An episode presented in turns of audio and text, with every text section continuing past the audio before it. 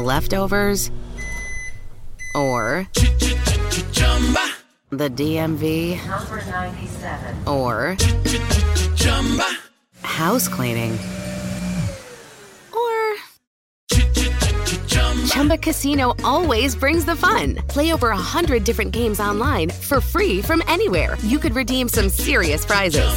ChumbaCasino.com. Live the Chumba life. No purchase necessary. Void where prohibited by law. T plus terms and conditions apply. See website for details. Texting privacy policy and terms and conditions posted at textplan.us. Texting enrolls for recurring automated text marketing messages. Message and data rates may apply. Reply stop to opt out. The pandemic has been hard on all our kids. New studies show more than one in three children who started school in the pandemic now need intensive reading help. That's right, millions of kids in kindergarten through third grade in the United States cannot read at grade level. Here's the good news your child can be reading in just 30 days, guaranteed, with Hooked on Phonics. Even if your child has been struggling, Hooked on Phonics will teach your child to read in just 30 days, guaranteed. And right now, you can get started for just $1. Text the word grade to 323232 right now. Hooked on Phonics is highly effective and incredibly fun, and everything can be done right from home and in less than 20 minutes a day. For more than 30 years, Hooked on Phonics has been the proven learn to read program that kids love to use. Text grade to 323232 and teach your child to read in just 30 days, guaranteed. Text grade to 323232 right now and get started for just $1. Text grade to 323232 now. Text grade to 323232. Bienvenidos al podcast de Salud Esfera, la comunidad llena de ideas para vivir mejor. Bienvenidos un día más al podcast de Salud Esfera. Retomamos nuestras grabaciones. En esta ocasión os traemos una entrevista que sé que vais a disfrutar mucho, a pesar de que el tema sé que asusta, que puede que bueno, pues que digáis, de repente vamos a empezar septiembre hablando de cómo prevenir el suicidio. ¿Por qué, Mónica? ¿Por qué haces esto? Eh, ¿Es necesario empezar así ya con estos temas? Pues quizás sí, quizás sí. Y no es señal de nada. Pero yo os aseguro que, como siempre, es nuestro espíritu y nuestra pretensión en este podcast tratar los temas siempre de una manera lo más amable posible y con un espíritu muy positivo para que lo abordéis con la seriedad requerida, pero siempre, eh, bueno, pues de una manera muy amable. Para ello voy a presentar lo primero, lo primero, lo primero mi invitada. Ella es Paula G. Valverde Fonseca. Buenos días, Paula, ¿cómo estás? Hola, Mónica, ¿qué tal? Encantada de estar aquí. Paula, vamos a presentarla convenientemente. Es psicóloga general sanitaria, experta en trastorno mental y especialista en suicidio. Desde muy joven sintió una profunda vocación por ayudar a personas con sufrimiento psicosocial y en la actualidad cuenta con una extensa experiencia de intervención en trastorno mental grave en distintos recursos de la red de salud mental de la Comunidad de Madrid.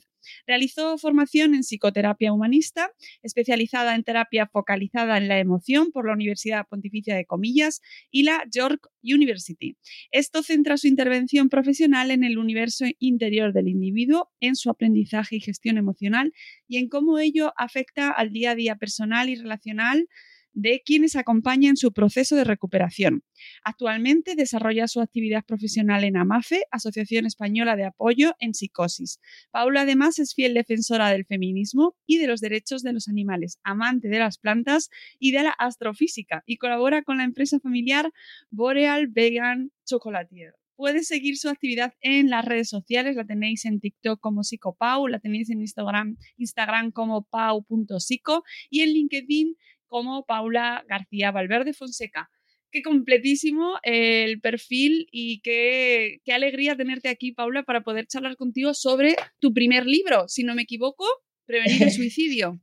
el primero y espero que no el último, porque la verdad es que ha sido una experiencia maravillosa y sabiendo que esto sirve para, como dice el propio título, ayudar a, a mucha gente, pues oye, ojalá que vengan más libros en adelante, claro que sí.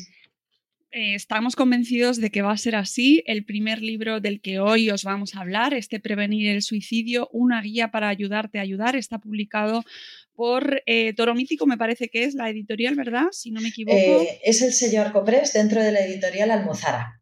Ah, vale, pero sí, es que tiene, tiene varios sellos, Almozara sí, y otro es Toro Mítico, efectivamente, sí. me estaba confundiendo con otro.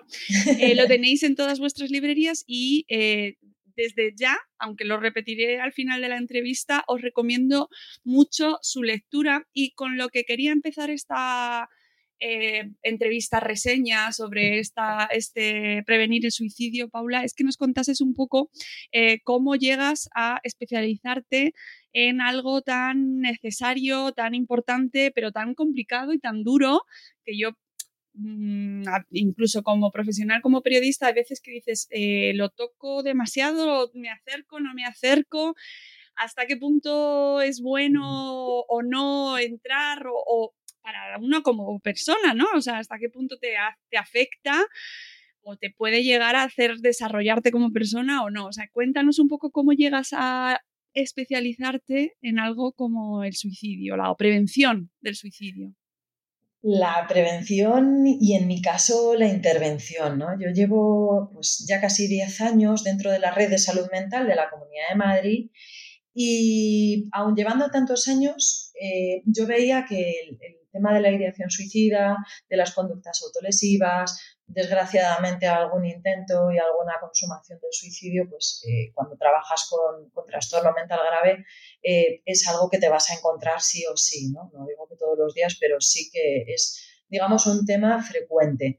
Entonces, sin embargo, a pesar de eh, haber estudiado la carrera, haber estudiado el máster general sanitario, en ningún sitio nos hablan de suicidio, te dicen que sí, que es un factor de riesgo en caso de, algunos trastornos mentales, pero no te dicen ni cómo detectarlo, ni cómo abordarlo, ni cómo ayudar a esa persona, ni qué hacer, ni qué no hacer, qué decir, qué no decir. Porque una cosa que también me he ido encontrando a lo largo de este tiempo es, jo, qué fácil es meter la pata y qué fácil también es ayudar.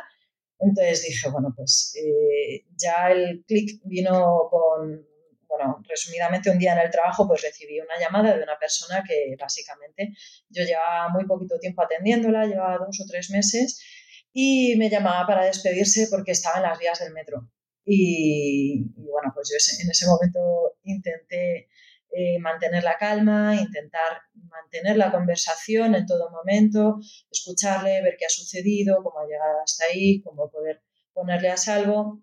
Entonces, esto pues estaba mi, compañero Iván, mi compañero de servicio, intentábamos averiguar dónde estaba exactamente, en qué parada de metro estaba exactamente, porque no, me lo quería decir, eh, para finalmente pues triangular de alguna manera y mandar una ambulancia. Entonces, claro, ese día te vas a casa diciendo, pues hoy ha salido bien, pero ¿y si no hubiera salido bien? ¿Y cuánta gente hay que no me llama? ¿Y cuánta gente hay que yo no soy capaz de ver las señales? Porque no sé, porque no, me han enseñado. Entonces ahí fue cuando hice el clic de, yo tengo que, estudiar más y tengo que, saber más para trabajar, para trabajarme, porque al fin y al cabo es parte mi lema. Y de ahí pues hice el, el máster. Eh, siempre me he mantenido muy activa en LinkedIn y de ahí pues surgió un poco el contacto con la editorial y pues esta aventura que es escribir un libro. Eh, escribir un libro gracias al cual pues llegas a mucha gente y a lo mejor, em, y me gustaría que este programa sirviese para eso, eh, el título puede echar para atrás, ¿no? Eh, porque con el tema, porque hablar de suicidio es un tema tabú. Mm es un tema sobre el cual parece que no se quiere hablar porque parece que eso no te va a pasar a ti y que si lo hablas es como que o te ha pasado y no quieres, es decir, es un es el suicidio parece algo que es que nunca le va a pasar a alguien que esté en tu entorno o que se puede llegar a plantear o que te pueda llegar a pasar a ti por la cabeza, ¿no? Es decir, es algo como que le pasa a los demás. Con lo cual, acercarnos a un tema así parece que no es una lectura como la de que te puedas comprar al entrar en el tren, ¿no? Al subir, pues voy a coger un libro ligerito. No es un Harry Potter, efectivamente. ¿eh? Venga, prevenir el suicidio. Pero, pero debería ser lectura de cabecera. Y tu libro debería ser un libro de esos que están ahí en las, em, e, en, las estanterías antes de subir al tren. ¿Cómo conseguimos acercar este tema a la audiencia más general, sin que haya pasado por eso, Paula? Pues Sí, lo primero de todo es verdad que eh, habría que darse cuenta de que los mitos y el tabú existen. ¿no? Eh, es verdad que cuando hablas de suicidio la gente abre así los ojos, levanta las cejas, empieza a girar la cara como diciendo, uh, quita, quita, a mí no me hables de eso, lagarto, lagarto, ¿no? Eso no me pasa a mí, no le pasa a nadie de mi entorno. Luego la verdad es que si te pones a excavar, eh, todo el mundo conocemos a alguien que o lo ha intentado o ha pensado en ello o lo ha verbalizado, o, o sea, todo el mundo un familiar más directo, más indirecto, un compañero de trabajo, de clase. Entonces, lo primero es darnos cuenta de que estos mitos y el tabú favorecen que no se hable y si no se habla parece que no existe y si no existe cómo vamos a intervenir, cuando en realidad esto es algo que sucede desgraciadamente demasiadas veces al día, ¿no? De hecho tenemos la cifra de 11 suicidios consumados al día y por cada suicidio que ocurre 20 lo intentan. Entonces, eh, es una cifra tan grande que como no le vamos a prestar atención el suicidio además no entiende ni de clase social, no entiende de raza, no entiende de si vives en el barrio de Salamanca o en Vallecas. Esto es una experiencia absolutamente humana y como humana que es, es algo que pues efectivamente pienso que debiera estar al alcance de todo el mundo este libro por decir, bueno, ¿cómo, me, cómo puedo eh, entender a una persona que está atravesando esta experiencia o cómo puedo detectar yo cuando he dejado de estar un poco de bajón a ostras, estoy teniendo problemas, necesito ayuda. Entonces, es un libro precisamente enfocado no solamente para profesionales, pues que también, que igual que a mí no me enseñaron nada en la carrera y en el máster, eh, pues esto también es para psicólogos, psicólogas, psiquiatras, enfermeras, eh, todo el que lo necesite, pero también para todo el mundo que tiene sentimientos, que tiene pensamientos, que tiene conductas, que tiene amigos, que tiene familia, ¿no? Entonces, este es un poco el, reto, superar el miedo a hablar de ello y, además yo le dije a la editorial, quiero que la palabra suicidio aparezca bien grande en la portada, no como reclamo, sino porque hablar de esto no produce que vaya a darle la idea a alguien o que vaya a suceder más, ¿no? Sin decir, no, al revés, vamos a hablar de ello para poder intervenir. Mm. Además, eh, está claramente especificado, ¿no? Eh, nos dices en la portada, todos podemos salvar vidas a nuestro alrededor, independientemente de nuestra formación o relación. Tú puedes ser el cambio y prevenir un suicidio, porque el, el suicidio se puede prevenir. Se puede y se debe, efectivamente. Esto yo en el libro lo cuento, que es como cuando, cuando yo me saqué el carnet de conducir, Claro, antes yo no iba reconociendo las señales de la carretera. Yo recuerdo que pasando por un túnel eh, de copiloto con mi madre, yo veía una especie de medusa. Mamá, ¿qué es eso? No, que enciendas las luces que viene un túnel. Pues claro, hasta que no te explicitan qué es esta señal, no sabes actuar en consecuencia. Pues el libro es un poco eso, es decir, oye, estas son las señales a las que hay que saber entender e interpretar y a partir de ahí eh, el libro también da las herramientas para ayudar. Entonces, esas señales pueden venir de mi hermana, de mi compañero de trabajo, de mi profe, de mi alumno, de mi... puede venir de cualquier sitio. Entonces, si yo soy capaz de verlas, sea quien sea, yo voy a saber reaccionar y voy a saber echar una mano. ¿no? Por eso es independientemente de la edad, de la profesión, incluso de la relación que tengas, puedes ayudar, puedes y debes. Esto es como saber hacer una RCP. Todo el mundo debiera saber hacerlo, pues todo el mundo debiera saber eh, procurar unos cuidados psicológicos básicos para ayudar a alguien que esté en una crisis. Mm, ser agentes de prevención, como hemos hablado en otras ocasiones al mencionar este tema o abordar este, esta cuestión en, nuestro podcast de Salud Esfera, eh, el concepto del agente de prevención eh, ha salido de manera recurrente porque es como que desde la población general, bueno, incluso los periodistas o en otras, otro tipo de profesiones que de, una manera o de otra, porque este es un problema o una situación que, que nos toca a todos desde cualquier Mm, sitio de la sociedad, ¿no? Desde cualquier punto nos puede tocar, seas quien seas y ejerzas el rol que ejerzas.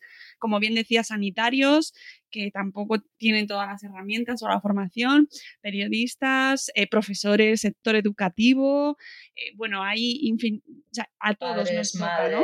Claro, desde a las familias. Hermanos, amigos. Y ser conscientes de que todos podemos ser agentes de prevención y, y, y conocer eh, qué pasa ahí, ¿no? ¿Qué hay ahí? ¿Qué es esto? ¿Qué, qué, podemos hacer nosotros, ¿no? Yo creo que debería ser el principal incentivo que terminaseis esta entrevista todos los que nos estáis escuchando y dijerais, oye, pues es verdad, ¿qué puedo hacer yo? No, no me lo había planteado nunca, porque por suerte nunca se me ha dado esta circunstancia. Tampoco es un tema que salga en los cumpleaños. ¡Eh!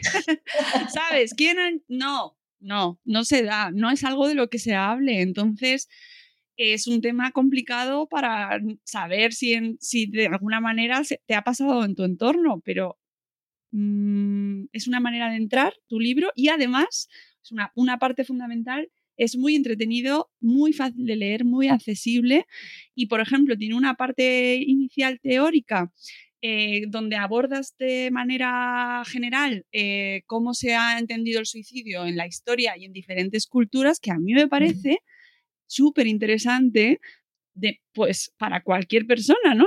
porque además nos ha acompañado junto a la muerte, el concepto de la muerte y el, y el proceso de la muerte que nos acompaña desde el principio de, de la humanidad y el suicidio también. Eso es, efectivamente, es lo que decíamos, una experiencia tan humana que nos lleva afectando casi que desde que el hombre es hombre, ¿no? Desde que nos pusimos a dos patitas, el hecho de pensar, el hecho de sentir y de relacionarnos con un entorno que nos afecta emocionalmente, pues oye, hace que todo esto pueda llevar en algún momento a un sufrimiento tal que nos lleve a pensar en el suicidio. Es verdad que eh, la gente que lo está leyendo y la gente que me conoce eh, me dice, jo, Paula, es que lo estoy leyendo y es como tenerte al lado hablando. Es decir, es muy difícil eh, hablar de suicidio con humor y con ilusión, como que además yo creo que fue casi el reto en el libro, pero consigue hacer como ese gancho, ¿no? De, oye, eh, me interesa seguir sabiendo sobre los mitos y tabúes, por ejemplo, que también abordamos, eh, sobre, oye, cómo concebían los celtas, los mayas, los, las personas de China de hace 3.000 años, en África, los vikingos, cómo entendía toda esta gente la muerte y cómo entendía toda esta gente el suicidio, porque ha sucedido siempre. Lo que pasa es que casi que siempre lo hemos abordado de la misma manera, ¿no? Como de, bueno, tú no mires mucho, esto no lo hables, quita, quita, y sin embargo es hora de, cambiarlo, sí, sí. Eh, absoluta recomendación y ya os digo que y además es la parte como de conocimiento general, ¿no? Que, es verdad que me parece que se debería conocer más porque además nos da una idea muy interesante sobre cómo es nuestra cultura, también cómo nos relacionamos con la muerte, que es otro, hay otro tema que da para mucho, y, cómo el resto de de países o de culturas, ¿sí? de maneras de entender el mundo o incluso ahora mismo también lo, entienden, ¿no? O sea, que me parece fundamental y luego lo que dices de los tabúes eh, es una de las partes también para enmarcar, ¿no? Que yo creo que deberían eh, abordarse de manera, no sé, porque siempre se dice, esto debería verse en el colegio. Y claro, ya todo lo que se debería ver en el colegio son tantas cosas que ya no sabemos lo que queda fuera. Pero es verdad que esto debería ser como de cultura general, ¿no? A repasar los tabúes y, cómo hacen, cuánto daño hacen eh, pues todas estas ideas erróneas y preconcebidas que tenemos del suicidio. Y a mí una, por ejemplo, ahora te preguntaré cuál te parece la tuya, pero a mí una de las que más em, daño me parece que hace es que siempre se ha asociado el suicidio con el trastorno de salud mental o las enfermedades mentales. ¿Y qué pasa con esa relación? ¿Es siempre se da? ¿No se da? ¿Qué pasa con eso? Este es un buen melón. es verdad que más del 90% de las personas fallecidas por suicidio tienen o hubieran tenido, hubiera sido diagnosticable eh, algún trastorno mental. Significa que todo el mundo que tiene ideación suicida, que lo intenta o que lo logra, tiene un trastorno mental. No, significa que todo el mundo que tiene un trastorno mental va a acabar suicidándose. No, no, no es así, no es eh, de esta manera la, la correlación. Eh, una de las cosas que también abordo precisamente en el libro es el estigma alrededor de la salud mental y hay un capítulo entero dedicado a, oye, ¿qué es y qué no es la depresión? ¿Qué es y qué no es la esquizofrenia? ¿Qué es y qué no es el trastorno límite, el trastorno bipolar? ¿Qué es la ansiedad? ¿Qué es eh, los trastornos del espectro autista?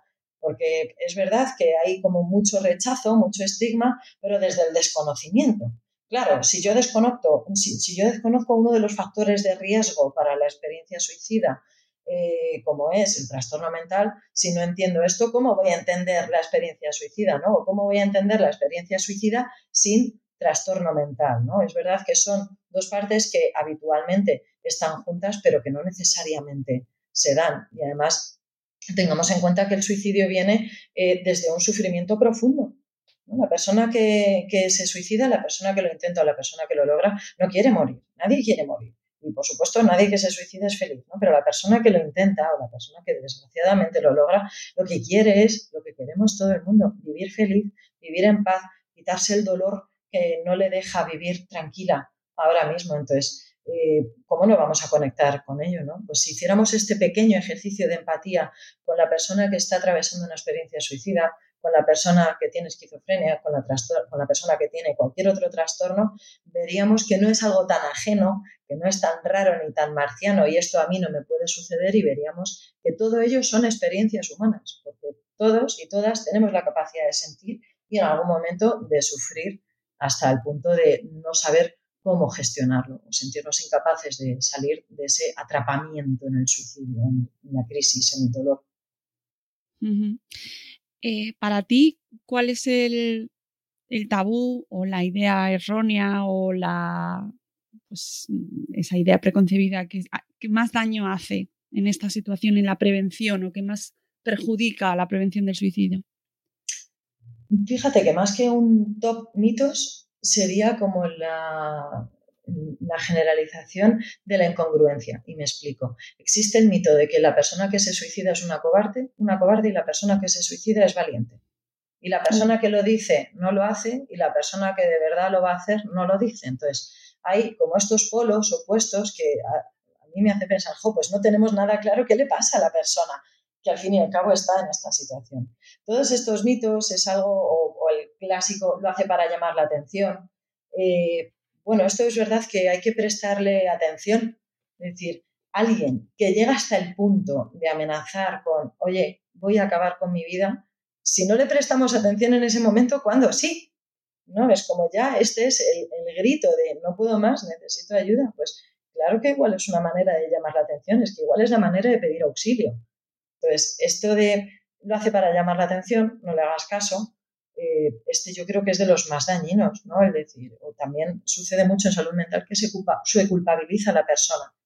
De, bueno, es que estás así porque tú quieres, porque no haces nada por estar mejor, porque bueno, pues esta culpabilización hace que no solamente el dolor sea más profundo, sino que la persona se aísle y se sienta cada vez más incapaz de expresarse, de abrirse y decir, oye, pues sufro por esto, estoy pensando en esto, cada día no puedo dormir porque tengo esto en la cabeza. Entonces creo que estos mitos, que al fin y al cabo el denominador común es invalidan el sufrimiento de la persona e invisibilizan su dolor, todo ello es lo, que más daño hace. Tanto, fíjate, incluso la persona que está atravesando una experiencia suicida como la que no. ¿no? Anda que no es molesto ir a contarle a alguien, oye, me pasa esto, me preocupa, va, no te rayes eso que en el libro llamo consejitos de mierda y que popularmente utilizamos son súper dolorosos porque invalidan mi emoción, invalidan mi, casi mi código de valores, por decir, te estás preocupando por algo que es tonto, por lo cual, o, tu código de valores de cosas a las que darle importancia no está bien, o que tú eres tonto. Y dices, pues hombre, ¿no? Yo siento y a mí me afectan unas cosas diferentes que a otro. Entonces, este, estos consejitos de mierda, o este no lo pienses, o este no le hagas caso que lo hace por llamar la atención, lo que hace al fin y al cabo es meter a la persona más para adentro y sentirse cada vez más sola, cada vez con menos ayuda y con menos posibilidades de salir. Mm, eso me recuerda mucho a cuando hablamos, en, este caso en Madresfera, de la validación de las emociones y de los sentimientos de los niños, ¿no? O sea, de cómo muchas veces se les hace eso a los niños, de, bueno, eso son, ah, se te va a pasar, no es nada. Estos, son cosas de niños y tal, que es verdad que viene con, con muchas más mm, cosas ahí eh, añadidas, pero es verdad que tendemos como a no quiero, no me cuentes tus problemas. A menudo es porque me conecta con algo mío, alguna parte mía no resuelta, alguna parte fea, alguna parte un poco más en la sombra a la que no quiero prestar atención. Así que deja de hablarme de lo tuyo porque me está conectando con algo mío. Así que calla, calla, piensa en otra cosa. Claro, y no sabemos, como sociedad, no sabemos o no queremos lidiar con los problemas ajenos. Que ya bastante tengo yo con los míos. Claro. habitualmente, y mira que la cultura mediterránea somos muy abiertos, somos muy comunicativos, ¿no? Que dices, bueno, pues imagínate en otras culturas como países escandinavos o en Asia, dices, bueno, pues eh, países mediterráneos, países latinos, al fin y al cabo estamos muy cerquita, pero dices, sí, bueno, estamos muy cerquita, pero a ver, mucha cantidad de relación, pero ¿y qué tal la calidad? Porque si estoy muy cerca, pero no me estoy sintiendo escuchada, no me estoy sintiendo respetada ni validada, pues casi que prefiero un poquito de distancia y ahí comienza como esta espiral de la soledad. Sí, sí, que mucho de, no, bueno, es que aquí los latinos, que es verdad que somos mucho más abiertos y tal, pero es verdad que hay muchas veces esa conversación vacía o ese en cuanto, o superficial, ¿no? Muchas, todos lo sabemos de cuando alguien te pregunta qué tal y tú dices, no le voy a contar cómo estoy porque, ¿para qué, no? Y evidentemente yo creo que ahí en, está como en el fondo de la cuestión que, a la que va tu libro, ¿no? Y cómo cómo tratar a los demás, cómo atender a los demás, cómo acercarnos a los demás, independientemente de su situación, pero más aún cuando hay que, ojo, insisto y volvemos al punto principal, esto nos puede pasar a todos. No hace falta entrar en un contexto psicosanitario que sería evidentemente mucho más, eh, más probable, pero es que te puedes enterar de repente de que eh, de tu amiga su padre se suicidó hace 30 años y no sabes cómo abordarlo. Mm. With the Lucky Land you can get lucky just about anywhere. This is your captain speaking. Uh, we've got clear runway and the weather's fine, but we're just going to circle up here a while and uh, get lucky. No, no, nothing like that. It's just these cash prizes add up quick. So I suggest you sit back, keep your tray table upright, and start getting lucky. Play for free at LuckyLandSlots.com. Are you feeling lucky? No purchase necessary. Void where prohibited by law. 18 plus terms and conditions apply. See website for details. Privacy policy and terms and conditions posted at textplan.us. Texting enrolls for recurring automated text marketing messages. Message and data rates may apply. Reply stop to opt out. The pandemic has been hard on all our kids. New studies show more than one in three children who started school in the pandemic now need intensive reading help. That's right. Millions of kids in kindergarten through third grade in the United States cannot read at grade level. Here's the good news. Your child can be reading in just 30 days, guaranteed, with Hooked on Phonics. Even if your child has been struggling, Hooked on Phonics will teach your child to read in just 30 days, guaranteed. And right now, you can get started for just $1. Text the word grade to 323232 right now. Hooked on Phonics is highly effective and incredibly fun, and everything can be done right from home and in less than 20 minutes a day. For more than 30 years, Hooked on Phonics has been the proven learn to read program that kids love to use. Text grade to 323232 and teach your child to read in just 30 days, guaranteed. Text grade to 323232 right now and get started for just $1. Text grade to 323232 now. Text grade to 323232. Mucho peor si tu amiga está pensando en ello.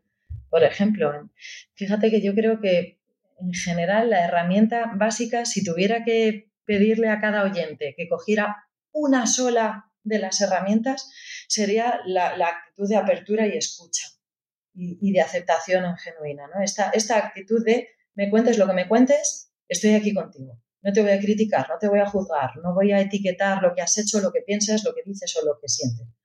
Estoy aquí para ti. Si tuviéramos esa actitud de escucha, igual sería mucho más fácil comunicar. Y, por supuestísimo, con nuestro entorno más cercano esto sería maravilloso, ¿no? Y decir, bueno, pues poder escuchar el sufrimiento real de mi mejor amigo, de mi pareja, de mi hermano o de mi padre, o de, decir, bueno, pero ¿y si además yo me llevase esta actitud, ¿no? Como una camiseta, yo me la llevara por ahí y alguien que, por lo que fuera, ese día necesitase hablar, me lo contase. Me diría, bueno, bueno, no te rayes, o diría, oye, espera un momento, cuéntame más, creo que esto es importante y creo que merece ser escuchado. Yo eh, suelo decir que en el parking donde suelo dejar el coche para ir al trabajo hay un chico que veo todos los días. Pues no le conozco, sé que se llama Borja, pero no sé nada más de él. Buenos días, es muy amable, muy educado. Si un día yo le pregunto a Borja, Borja, ¿cómo estás? Y me contase que algo no va bien y que está sufriendo o que está preocupado, que hay algo que le duele, con que yo me diera cuenta de que llevo esta camiseta de te escucho y esto que me cuentas es importante, pues hombre, no creo que salve eh, la jornada de Borja, pero igual sí sirve para, oye, puedo hablar de esto sin que alguien se asuste, sin que me rechace, sin que me ponga caras o me diga, pero hombre, ¿cómo te preocupas por esas cosas? Fulanito está peor. Bueno, si yo llevase esta camiseta y fuese capaz de trasladarle este cariño incluso, ¿no? Esta cercanía a alguien en teoría tan ajeno a mí como es el chico del parking, imagínate lo bueno que sería el poder hacerlo con, mis familiares, con mis amistades o con, mi entorno laboral, ¿no? Si, es, si un profesor se lo llevase a su aula y decir, mm. pues tengo en un aula de 30 adolescentes y estoy viendo señales de que hay algo no va bien con uno de ellos. Ojalá esta camiseta de, oye, cuéntame, estoy aquí para ayudarte y escucharte, eh, pudiera ayudar a ese adolescente a romper el silencio de no puedo hablar de esto con alguien, a, anda, sí que puedo hablar, no se ha asustado, no me ha culpado, ni me ha regañado ni tal, y además me está ofreciendo ayuda. A lo mejor mi, profe no es mi psicólogo y tampoco confundamos roles, ya bastante tienen los profes, ¿no? Y, y, zapatero a tus zapatos. Pero igual el profe tiene las herramientas o el conocimiento de, de derivarme a un recurso donde sí me puedan ayudar. Pues qué bueno que lleve esta camiseta de aceptación incondicional. Qué bueno.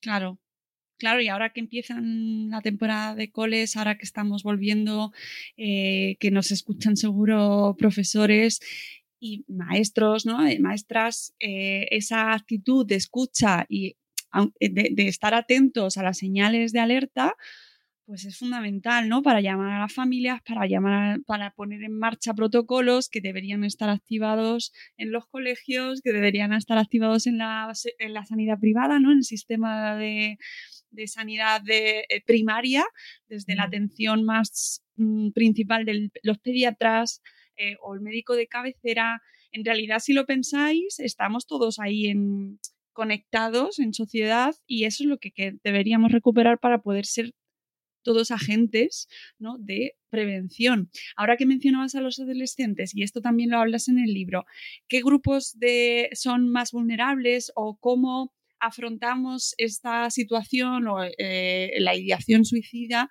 en grupos concretos. Hay grupos más, más proclives o con mayor problemática por su propia edad en estas situaciones, como es la adolescencia.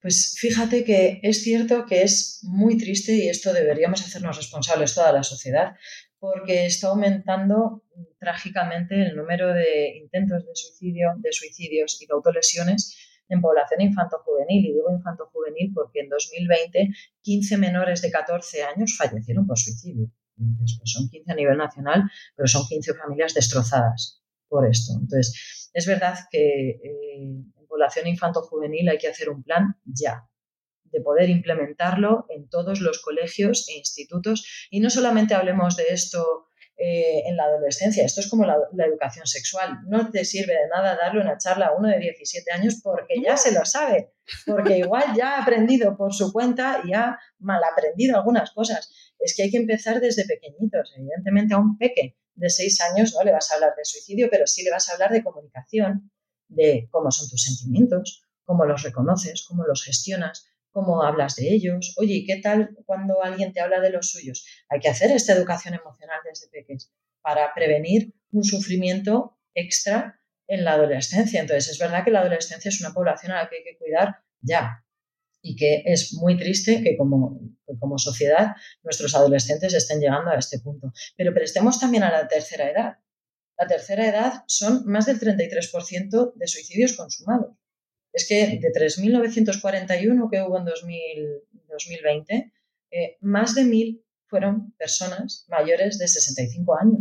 Es decir, pero ¿en qué momento alguien que ha sobrevivido 65 años, 75, 80, decide acabar con su vida? ¿Qué ha pasado? Atendamos a las necesidades emocionales de nuestros mayores qué está sucediendo. ¿no? Prestémosles atención, porque también es como, bueno, está mayor, ¿no? También hay como este desprecio o este no escuchar a la realidad de, nuestros mayores. Oye, igual es que se siente sola, se siente solo, igual tiene miedo, igual no puede ver tanto a su familia como desease, o igual está enfermo, o igual, qué sé yo, vamos a prestar atención también a nuestros mayores, que nos están necesitando, que se nos mueren, que han sufrido mucho. Y en esta franja entre la adolescencia y entre la entre la tercera edad también hay adultos. Es verdad que son el grueso de quienes lo intentan, de quienes lo logran, de quienes eh, se, desgraciadamente se dañan a sí mismos. Eh, prestemos atención, ¿qué está pasando? ¿Hay algún diagnóstico de salud mental? ¿Sí o no? ¿Es una cuestión laboral? Igual está habiendo unas condiciones de maltrato en la situación laboral que la persona no está sabiendo gestionar. O igual lleva tanto tiempo sin trabajo que esto lleva a un sufrimiento psicológico que uno no sabe cómo salir de ahí, ¿no? ¿Qué, está sucediendo? El tema de las adicciones también, ¿no? Estamos viendo que además España es el primer país, no sé si a nivel europeo o a nivel mundial, en, consumo de benzodiazepinas, de ansiolíticos. Pero ¿qué nos pasa? ¿Por qué necesitamos anestesiar tanto dolor? Y además es anestesiarlo a pastillazo en vez de intentar ir al origen, a, qué está causando este dolor. Entonces, digamos que por edades yo soy de las de hay que ayudar a, todo el mundo, independientemente. Cada uno sufre por sus motivos. Evidentemente, el dolor de una persona de 72 no se parece al dolor de una persona de 22. Claro que no. Pero ambas merecen que se haga un plan específico, ¿no? Como un traje a medida para tercera edad, para adolescencia e infancia y para adultos. Porque hacer uno genérico es verdad que puede ser útil, claro que sí, pero cuanto más especializado lo hagamos en función de la problemática, o si soy una minoría, el colectivo LGTB es eh, diana para, para el acoso y para el abuso. Ser mujer, desgraciadamente, es un factor de riesgo. Pues protejamos también a estos colectivos o a ser inmigrante. Imagínate además ser mujer, inmigrante, LGTB y con discapacidad. Pues olvídate, ¿no? Y sin embargo, es un colectivo que no se le presta toda la ayuda que debiera. Mm. Sí, además en el libro, además de las edades de grupos más vulnerables, hablas precisamente de condiciones socioeconómicas o personales o eh, circunstancias vitales que sí que eh, mm, aumentan o, son eh, condicionantes absolutos de, planteárselo, ¿no? De llegar a esa situación de desesperación y de dolor inasumible en el cual a lo mejor una persona que hace X meses o años estaba, pues se encontraba en unas circunstancias muy favorables y ha pasado por X circunstancias y ya se ha transformado su situación, ¿no? Entonces esas que muchas veces eso no nos lo planteamos, pero también es el suicidio viene como por eh, es complejísimo de entender, ¿no? Por dónde viene. Y no viene de la noche a la mañana, es que viene despacito y es una acumulación de muchas cosas que nos dicen, bueno, ¿y la gente por qué se suicida? Pues ojalá fuera una respuesta tan fácil, pero es una acumulación de factores de riesgo, ¿no? De gotas que van llenando el vaso hasta que desborda. Y a veces ese vaso tarda más en llenarse y es algo que uno viene arrastrando muchos años y a veces ha sido algo más corto en el tiempo o más grave y el vaso se ha llenado mucho antes. Claro, estaba pensando en, situaciones de abuso desde la infancia, por ejemplo, en, adicciones, violencia, ¿no? que se, pueden llegar a vivir durante toda tu vida o mm, en circunstancias, ¿no? Violencias extremas, mm. pues todas esas circunstancias que, insisto, volvemos a esta pregunta sobre la salud mental, no siempre tienen por qué estar relacionadas. O, mm, es decir, que hay, todos tenemos, a, lo que íbamos, ¿no? Que todos tenemos ahí una, una franja de, de, acción, porque cuando se deja como no, es una cuestión de salud mental, como que la sociedad mira hacia otro lado porque al final es una cosa suya, ¿no? Bueno, pues que se cuide, claro, a, haberlo hecho mejor. Bueno, pues qué culpa, ahí está el culpabilizar a la persona en su situación. Pues no. Esto se ve también mucho en situaciones de sinogarismo. Y dices, bueno, pues las personas sin hogar, bueno, pues están ahí porque quieren, porque, bueno, pues los muchísimos mitos que desgraciadamente afectan a las personas en situación de sin hogar y que también es algo que desgraciadamente, mal que tal, nos puede pasar a cualquiera. Nadie ha nacido en la calle, y se ha quedado ahí toda la vida. Todo el mundo en algún momento ha tenido casa y ha acabado en esta situación. Pues hablando de salud mental, nos puede pasar a cualquiera, a cualquiera y por eso no nos tiene que ser ajeno. Em, eh, totalmente y además es que precisamente es uno de los objetivos absolutos del libro acercarnos a, a las diferentes experiencias y una de las más complicadas de afrontar, pero también de las que más nos ayudan a visibilizarlo, es la cuestión de las familias, de los, eh, en este caso ha prologado eh, alguien que conocemos, que ya ha pasado por este podcast, que es José Carlos Soto Madrigal, que es superviviente de suicidio. Él, eh, bueno, su hija directamente se suicidó, entonces él nos ha contado su testimonio, es un ejemplo de lucha, de visibilización, de muchísimo la verdad es que es admirable. Es admirable, es activista por la prevención del suicidio y codirector del grupo de ayuda para supervivientes de suicidio de Princesa 81, que además hay que hacer la distinción de supervivientes y sobrevivientes. Eso es, superviviente es la persona que ha perdido a alguien por suicidio y tiene que, pues como un superviviente, seguir adelante a pesar del, dolor y a pesar de la dificultad sobreviviente es la persona que lo ha intentado, que no ha fallecido y ha sobrevivido a, este intento de suicidio. Y en ambos casos hay que, una vez más, hacerles un traje a medida, ¿no? ¿Cómo voy a atender al superviviente de una hija, a la superviviente de su marido, al superviviente de su hermano? ¿Y cómo voy a atender a un sobreviviente adolescente, octogenario, eh, de 53 años, tengo que ver cómo ayudarles a cada uno de ellos, eso es. Que hasta, claro, es una parte como mucho más oculta, ¿no? De cómo viven estas, que en muchas ocasiones hasta se, se ha ocultado, ¿no? Es decir, no se comentaba cuando había algún miembro de la familia que se había suicidado, no se decía, había sido un accidente o había desaparecido, mm. se había ido. Ha sido un eh, infarto. Porque luego el vivir con ese estigma es difícil de llevar por la propia persona, pero también por el resto, que no sabemos cómo manejar eso, ¿no? Cómo, cómo tratamos a estas personas.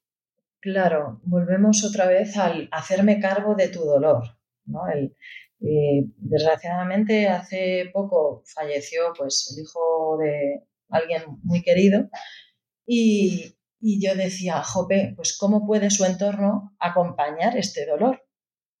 ¿Cómo puedo ayudar a, esta persona? Lo primero es, ¿cómo me hace sentir a mí esto? ¿Cómo me siento yo con esta pérdida? Independientemente, ¿cómo le, conocía yo? ¿No le conocía? ¿Cuál es mi relación con, con el superviviente? ¿Y cómo me siento sosteniendo tanto dolor? ¿No? Hay veces que cuando vemos llorar a alguien, no llores, no llores. Pues, ¿cómo le voy a decir no llores a alguien que ha perdido a su hijo, que ha perdido a su marido, que ha perdido a su compañero? ¿No? Entonces, eh, es muy difícil, muy difícil de primeras y sin saber acompañar a alguien que sufre tantísimo.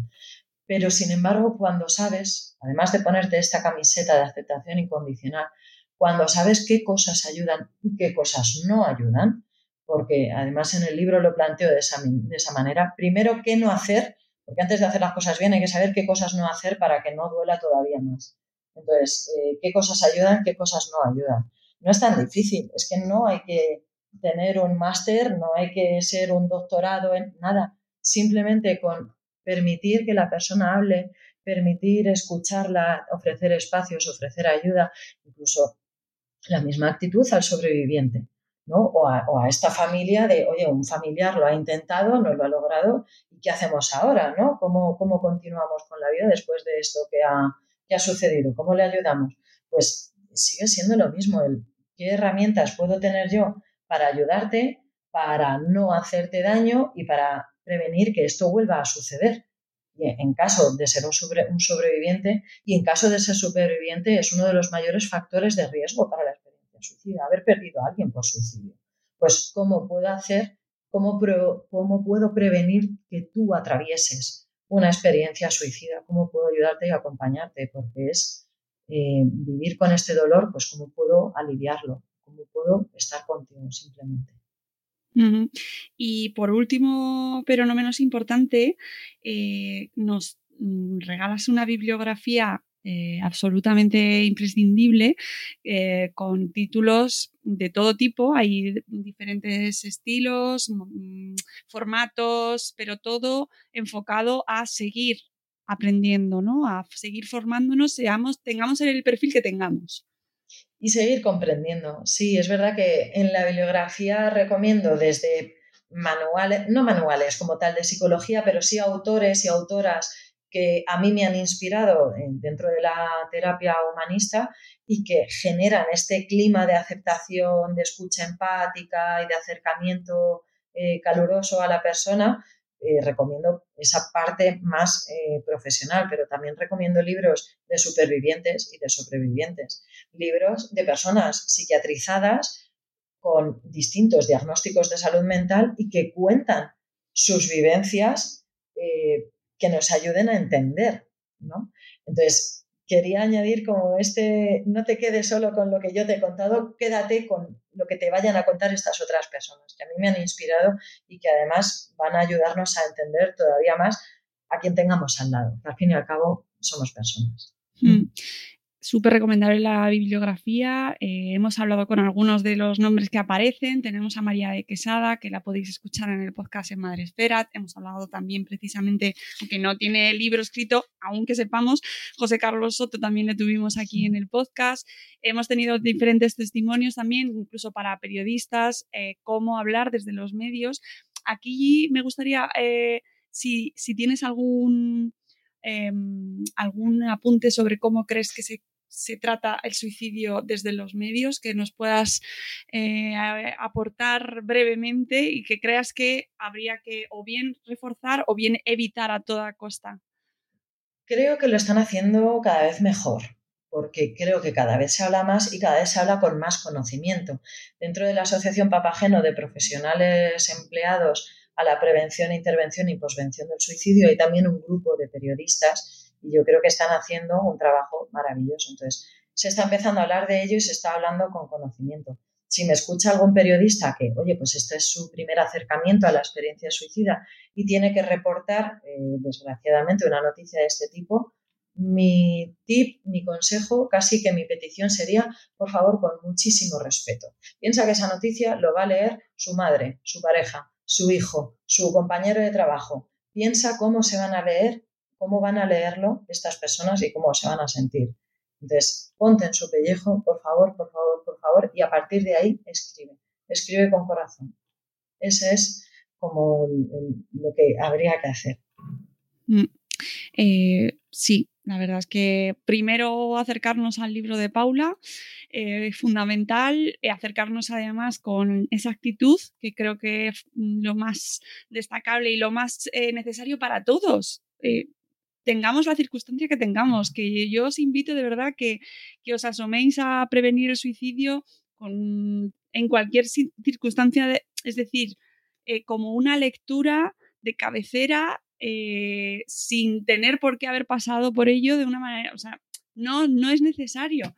Y, que lo recomendéis, que vayáis con ello por la calle, que, lo, que, se lo comentéis a vuestras amistades, que se, que se hable mucho más de ello, ¿no? Es decir, que, lo, que no por introducirlo en nuestras conversaciones lo vamos a banalizar, sino que, o no deberíamos banalizarlo, ¿no? Sino que se se realice de una manera empática y que intentemos empezar ese proceso que podemos realizar todos de agente de prevención con ese cómo estás, ¿no? Al cruzarnos con alguien y, que sobre todo que nos encontramos a menudo, ¿no? Y preocuparnos por cómo está esa persona y ponernos esa camiseta que nos decías, eh, Paula.